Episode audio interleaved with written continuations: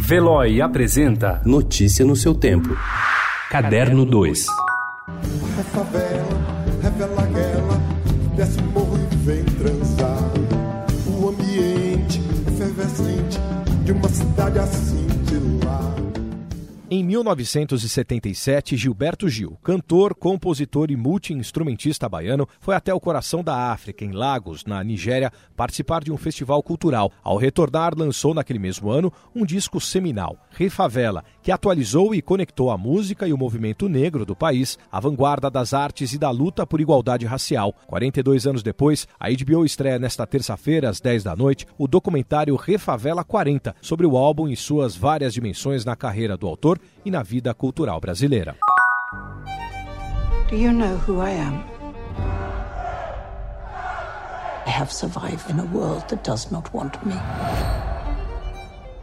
A vida de Catarina a Grande, a imperatriz da Rússia, sempre foi tema de dramas cinematográficos, mas no passado os cineastas se centralizavam na história da vida dela, como governou o império durante três décadas e meia. No entanto, a minissérie da HBO, em quatro episódios, que será reprisada a partir do dia 25, tem por foco a imperatriz no auge do seu poder. Interpretada por Helen Mirren, a produção retrata Catarina durante o seu reinado de 34 anos, à medida que ela vai evoluindo de uma usurpadora idealista, vulnerável, se desfazendo dos inimigos de todos os lados e se torna autocrata tirânica que não sonha mais com a liberalização do país.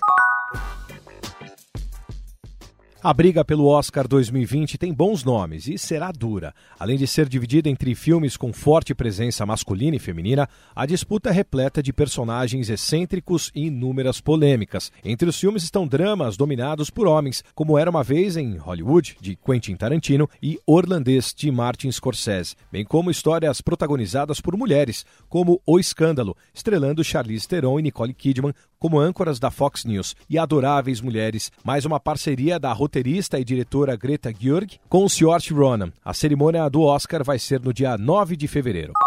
Yankee, revista das tropas. Yankee. Não é rebuscado, feita pelos soldados. O ator Hugo Bonemer foi convidado para a festa de 10 anos de Yankee, musical off-Broadway que conta a jornada de descoberta afetiva de um jovem recruta durante a Segunda Guerra Mundial. O convite partiu do criador da produção, David Zeunik, que acompanhou a montagem brasileira em 2017, da qual Bonemer participou. O evento mundial, que vai comemorar os 10 anos de estreia do musical, acontece em Nova York, no dia 24 de fevereiro. Nesse dia, vão se encontrar intérpretes de elencos americanos e ingleses e cada um vai cantar um dos temas de Yankee em um grande show. Bonemer ficará com a canção que é tema do personagem que ele interpretou aqui no Brasil. Notícia no seu tempo. Oferecimento de Veloy. Piscou, passou.